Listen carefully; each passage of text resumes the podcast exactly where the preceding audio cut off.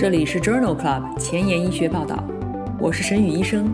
每周五天，每天半小时，只讨论最新最好的顶尖专科文献，介绍给感兴趣的同行们。Journal Club 是双周刊，分十个专科话题。这一周五天分别是：风湿免疫星期一，泌尿肾内星期二，血管感染星期三，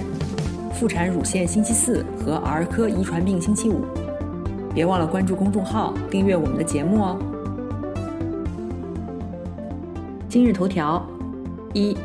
，FDA 批准治疗早衰症的孤儿药。二，Pediatrics，幼童期补充脂肪酸能预防孤独症吗？三，欧洲心脏学会杂志，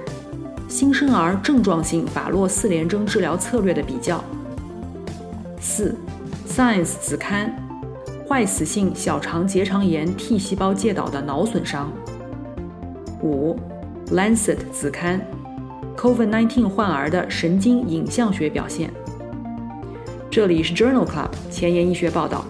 儿科遗传病星期五，Pediatrics Friday。我是主播沈宇医生，精彩即将开始，不要走开哦。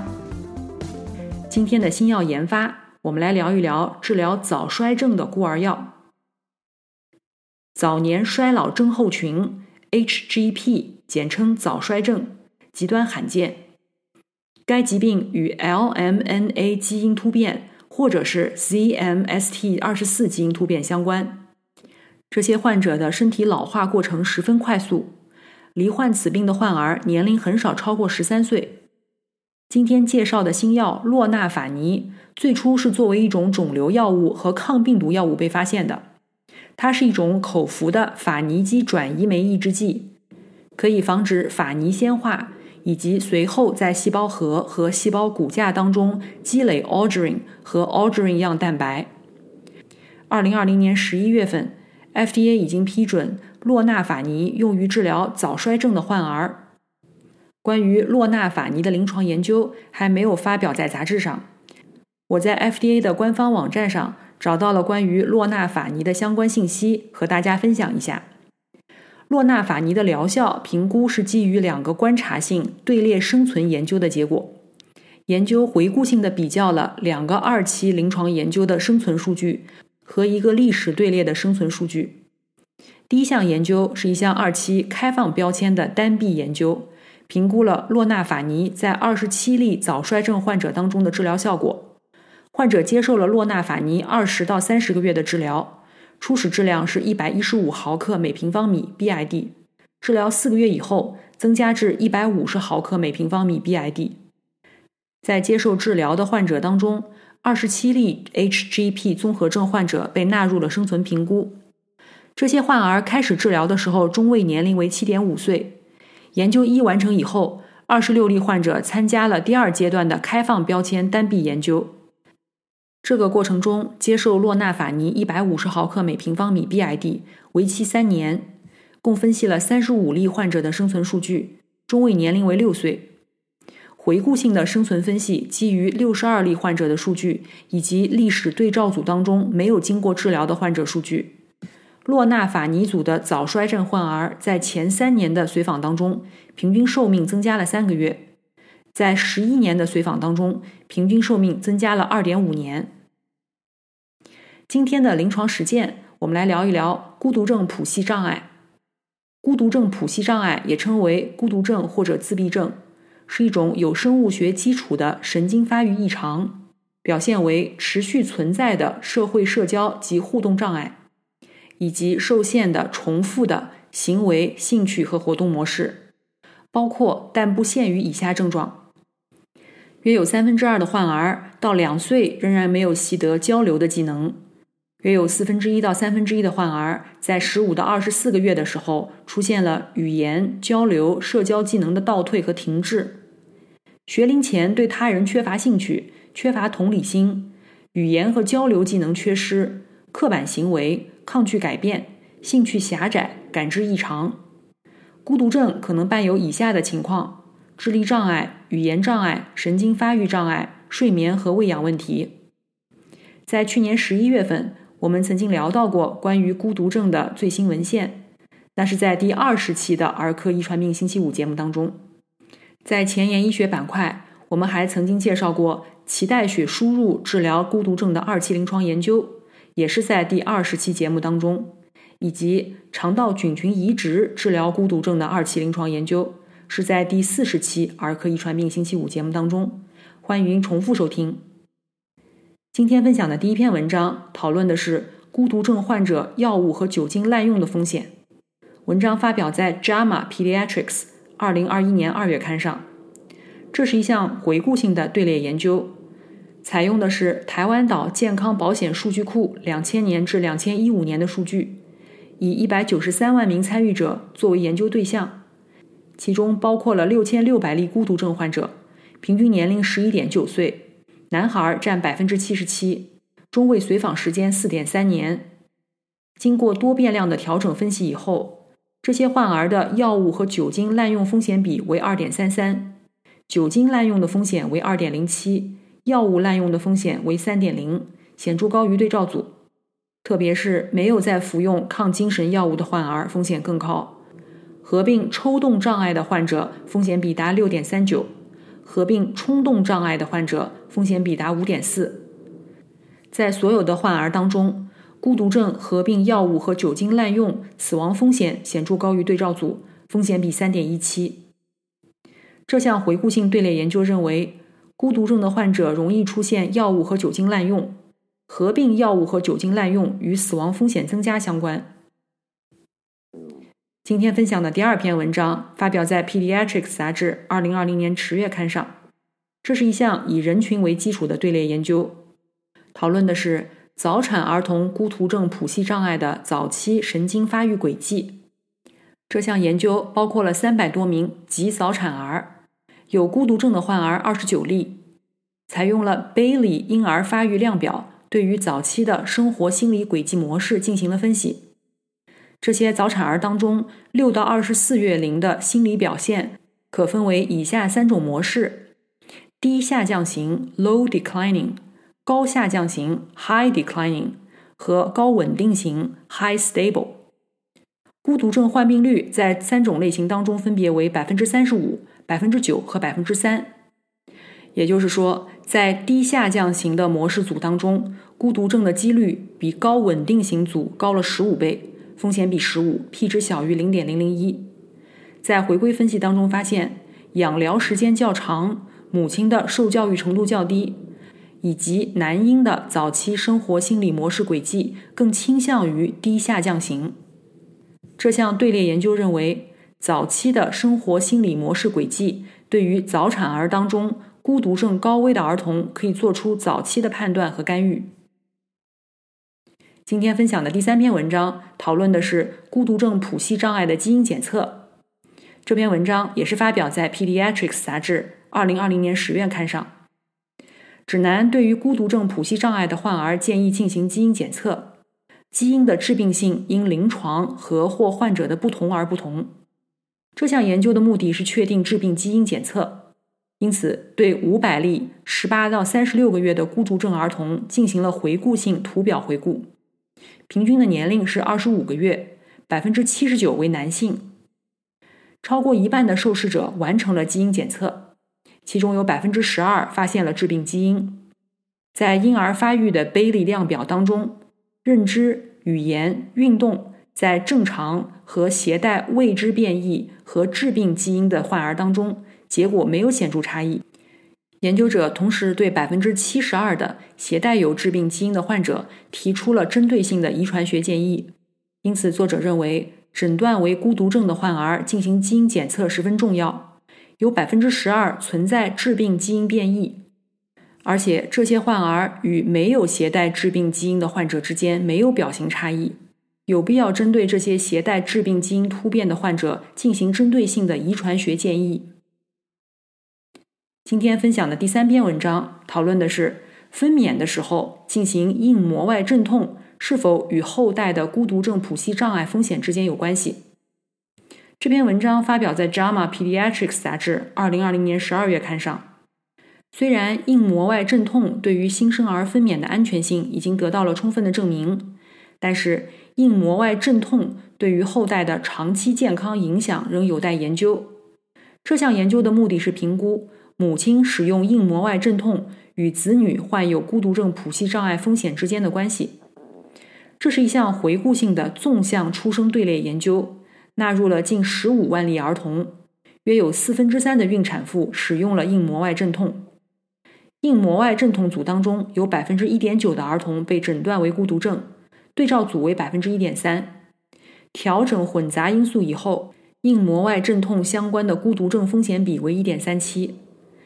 而且硬膜外阵痛的时间逐渐增加，孤独症风险也有所增加，每增加四小时，风险增加百分之五。如果在模型当中加入发热，并不能够改变风险评估的结果。这项回顾性纵向出生队列认为，母亲硬膜外阵痛可能与儿童孤独症谱系障碍风险增加有关系。今天分享的最后一篇文章，讨论的是幼童时期补充脂肪酸是否可以预防孤独症谱系障碍。这项 Omega Tots 研究发表在 Pediatrics 杂志二零二零年十月刊上。这项平行组安慰剂对照的研究纳入了妊娠期三十五周之前出生的早产儿三百多例，随机给予 DHA 二百毫克 QD 和花生四烯酸二百毫克 QD。或者是安慰剂，也就是玉米油四百毫克 QD，持续一百八十天。干预组和安慰剂组的儿童在婴儿社会和情绪评分上差异很小，没有统计学意义。但是干预组的儿童在广泛性发育障碍筛查实验当中，孤独症风险评分降低，分别为百分之二十一和百分之三十二，风险比零点六六。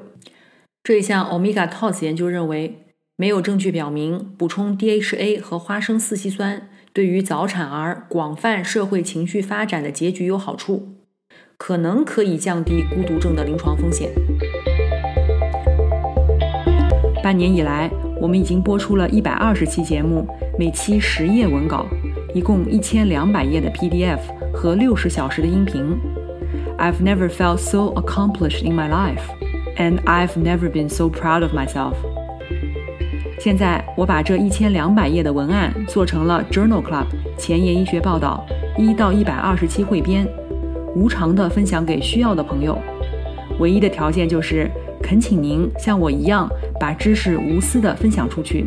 提高中国医生的眼界。具体如何操作，请参见微信公众号的文字部分。宣传的成功与否完全仰赖您的努力，我负责把节目做好，您负责把节目推出去。在这里，我先提前说一句，谢谢您。今天临床实践的第二部分，我们来聊一聊先天性心脏病。先心病是最常见的出生缺陷类型，总体的患病率约为百分之一，其中四分之一是危重症先心病，这是指出生以后第一年就需要外科手术或者是导管介入治疗。这些危重症先心病的新生儿。可能在出生住院期间就出现了严重而且危及生命的表现，包括休克、紫绀、呼吸过速和或肺水肿。然而，部分动脉导管依赖型的危重症先心病患儿的症状体征可能不明显，需迅速启用前列腺素 E1 维持动脉导管开放状态。常见的引起新生儿休克的先心病包括左心发育不良综合症。危重主动脉瓣狭窄、危重主动脉缩窄、主动脉弓离断。在今年一月份，我们曾经介绍过先心病，欢迎重复收听第六十期儿科遗传病星期五节目。今天我们首先来讨论一下新生儿二叶式主动脉瓣畸形以及相关的主动脉病变发生率。这一篇大型的新生儿队列研究发表在《JAMA》杂志二零二一年二月刊上。主动脉瓣二叶畸形与主动脉病变有关，但是不清楚它是一种胎儿发育异常还是继发于瓣膜动力学异常。在这一项大型以人群为基础的研究当中，旨在确定主动脉瓣二叶畸形与主动脉瓣二叶畸形亚型的患病率，并且描述其相关的主动脉病变。研究一共纳入了新生儿两万五千例，男婴约占一半。平均在出生十二天以后接受的心超检查。一百九十六例新生儿被确诊为主动脉瓣二叶畸形，患病率为百分之零点七七，男女比例约二比一。主动脉瓣反流在主动脉瓣二叶畸形的新生儿当中比对照组更常见，分别为百分之十四和百分之一点三。而且，主动脉瓣二叶畸形的新生儿瓣膜血流速度更快，主动脉根部和升主动脉的直径更大。在六十五例主动脉病变合并二叶畸形的患儿中，其中六十二例为主动脉 Z 评分大于等于三分，三例是主动脉缩窄。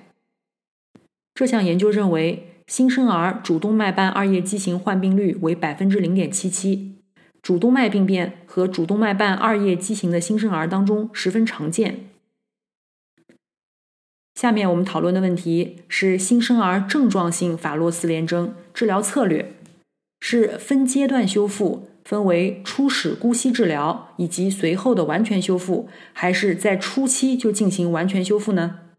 这篇文章是发表在二零二一年三月的《美国心脏病学杂志》上。研究一共纳入了二零零五至二零一七年之间三十天龄以下接受干预的。症状性法洛性四联征新生儿共五百七十多例，其中分阶段修复的姑息治疗当中，二百五十六人接受了外科治疗，八十六人接受了经导管微创手术，二百三十例接收了初期完全修复手术。所有的患儿中位随访时间达四点三年。研究发现，手术以前呼吸机、早产、DGEORGE 综合征和肺动脉闭锁。在分阶段修复组当中更为常见，死亡风险在两组当中没有差异，分别为百分之十和百分之七。但是在前四个月的早期随访当中，分阶段修复组的死亡率略低，分阶段修复组再干预的风险较高。这项回顾性的研究认为，在多个中心的比较中，分阶段修复组的早期死亡风险较低。但是后期的再干预率更高，这表明每一种策略都有潜在的益处。下面我们来讨论一个有趣的问题：先心病的青少年是否精神疾病发病率更高？在某些流行病学研究当中发现，先心病的患儿往往出现焦虑、抑郁和注意力缺陷和多动障碍，也就是 ADHD。这项单中心横断面的比较研究。发表在了《Pediatrics》杂志二零二一年二月刊上，目的就是评价患有先天性的青少年与健康对照组相比，他们的焦虑、抑郁和 ADHD 发病是否更高。这项研究一共纳入了一千一百多例四到十七岁之间的先心病患儿。总的来说，有百分之十八的先心病患儿被诊断为焦虑或者抑郁，对照组仅为百分之五点二。四到九岁之间，单纯性先心病的患儿风险升高五倍，风险比为五点二三；复杂单心室的先心儿风险增高七倍，风险比为七点四六。所有先心病的患儿诊断为焦虑、抑郁和多动症的几率几乎均增加。这项单中心的横断面比较研究认为，与健康对照组相比，患有各种严重先心病的年轻人。更容易出现焦虑、抑郁和多动症，因此建议所有先心患儿都进行普遍筛查。今天讨论的最后一个问题是：担心使儿童神经发育缺陷是否可以通过早期的发育评分得到预测？这一项担心室重建研究发表在《Pediatrics》杂志二零二一年二月刊上。研究一共纳入了二百多例左心发育不良的单心室儿童，使用儿童行为评价系统，根据这个评分系统，将儿童的神经发育分为平均、高风险和神经发育受损。在儿童行为评价系统当中，适应能力指数上面，百分之二十八点七的患儿被评价为适应能力高风险或者是已经受损，对照组为百分之十五，p 值小于零点零零一。在六岁的时候，如果适应能力的综合评分低于平均值两个标准差以上，通常在十四个月的时候就已经表现为发育迟缓，尤其是在精神运动发育指数方面，预测的敏感性达到百分之七十九。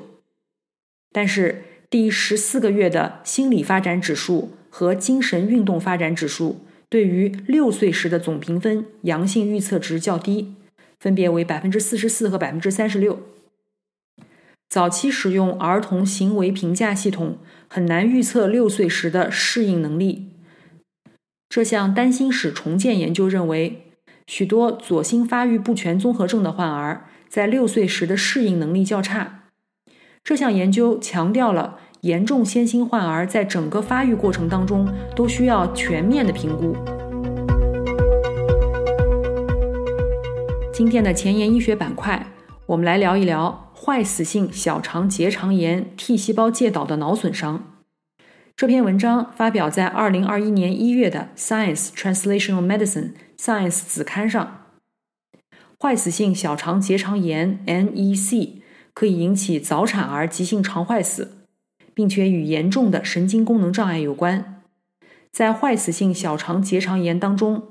唾样受体四在肠上皮中被激活，而坏死性小肠结肠炎相关的脑损伤特征是小胶质细胞激活和白质丢失，其机制尚不清楚。来自约翰霍普金斯大学和瑞士洛桑大学的研究人员发现。患有坏死性小肠结肠炎的小鼠和病人的大脑当中，含有可以导致脑损伤的 CD 四阳性 T 细胞。将这种肠道的 T 淋巴细胞移植到 RAG1 敲除的小鼠体内，能够导致脑损伤；而抑制这种淋巴细胞内流到大脑，则可以抑制炎症，预防髓鞘丢失。在小鼠模型和大脑类器官模型当中。这类淋巴细胞释放的干扰素伽马可以诱导类器官当中小胶质细胞激活和髓鞘丢失。T 细胞受体测序显示，坏死性小肠结肠炎小鼠脑源性 T 淋巴细胞与肠道 T 淋巴细胞具有同源性，这提示肠源性的 T 淋巴细胞介导了神经损伤。因此，作者认为这些发现表明，坏死性小肠结肠炎相关的脑损伤。可能是由于肠源性分泌干扰素伽马的 CD 四阳性 T 细胞引起，这提示早期治疗坏死性小肠结肠炎患儿的肠道炎症可以改善神经系统的预后。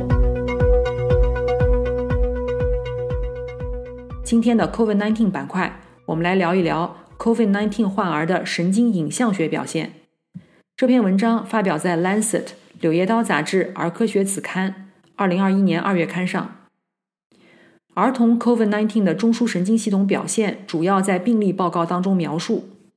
这一项多国多中心的合作研究，目的是识别足够多的病例，以便汇总评估，更好地了解 COVID-19 在儿科人群当中的神经影像学表现。这些数据由中央神经放射小组、儿童神经学家和儿童传染病专家进行审查。